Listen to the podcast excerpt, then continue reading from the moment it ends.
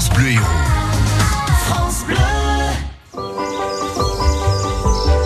Allez, regardons, nous marchons aujourd'hui euh, sur France Bleu Héros avec vous, Maud Petitot. Bonjour. Bonjour Pascal.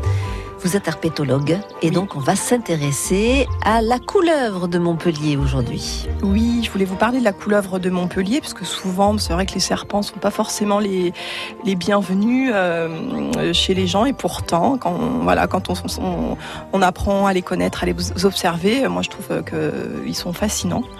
Euh, donc la couleuvre de Montpellier, c'est vrai que c'est un très grand serpent, donc il peut être impressionnant. Euh, les, les, mâles sont plus grands que les femelles, ils peuvent faire jusqu'à 2 mètres. Ah, quand donc même. Ça commence à être ah, voilà, assez grand. Un peu impressionnant. Et le mâle se distingue de la femelle, ce qui est assez rare chez les serpents. Euh, alors, il a globalement un dessus brun et une grande tache noire euh, au niveau du cou, qui permet de l'identifier assez facilement. Alors que la femelle, elle va être, euh, elle va pas avoir cette grande tache. Elle est plus bariolée en fait. D'accord. Après, ce qui caractérise la couleuvre de Montpellier, c'est qu'elle a une arcade, enfin, elle a des grands yeux avec une arcade un petit peu marquée, oui. ce qui lui donne un petit air un peu euh, sévère, on va dire. Ah, ah. Voilà, forcément, qui lui donne un air pas forcément sympathique. Pas, pas sympa. Mais euh, voilà, ils ont, ils ont pas forcément d'expression. Voilà, les Mm. serpents, ils ont un- une, une expression figée, donc Oui. c'est vrai que voilà, ça lui donne un air un petit peu, un petit peu sévère.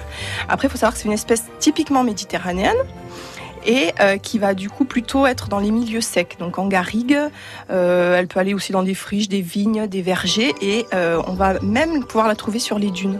Donc, sur le littoral, ah, en fait. oui, sur le littoral également. Ouais, on va pouvoir la trouver. sur Est-ce qu'elle le- attaque la couleuvre? Pas du tout. Pas les du serpents n'attaquent jamais. Enfin, en tout cas en France. Après, je connais pas les serpents partout dans le monde, mais euh, ils n'attaquent jamais. Sauf évidemment si vous marchez dessus, ils vont se défendre. Mm. Mais la première euh, technique de défense des serpents, c'est la fuite. D'ailleurs, ils vont vous voir de loin. Euh, ensuite, ils vont sentir vos vibrations parce que les serpents n'ont pas d'oreilles en fait. Euh, ils- enfin, ils peuvent pas vous entendre.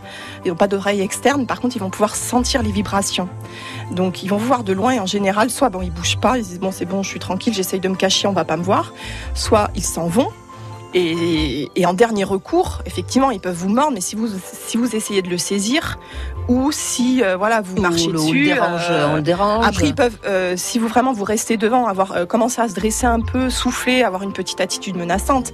Mais si vous faites rien, enfin, ils iront pas, voilà, forcément, ils viendront pas vous attaquer, quoi. Il faut savoir que là, ici, localement, il y a seul- seulement la couleuvre de Montpellier et les vipères qui peuvent inoculer un venin. Et encore, la couleuvre de Montpellier, elle a ses crochets, donc qui peuvent, qui inoculent le venin, qui sont au fond, en fait, de sa, de sa mâchoire, enfin, vers la, ah oui, entre guillemets, la gorge. euh, y mettre le doigt, quoi. En gros, il, voilà, il faudrait enfoncer son poing euh, pour Ah. pouvoir euh, avoir, enfin, être euh, envenimé. Donc pour les gens qui auraient peur des serpents, voilà, plutôt que d'essayer euh, de s'attaquer à eux, ou justement on risque Ouais. plus d'avoir quelque chose, Ouais. le mieux c'est quand on se balade, en fait, c'est d'avoir un, un bâton, et puis de taper le sol fréquemment, ou même avec les pieds, ça suffit. Merci, Maud Petitot, des écologistes de Lezière. À bientôt. France Bleu Héros.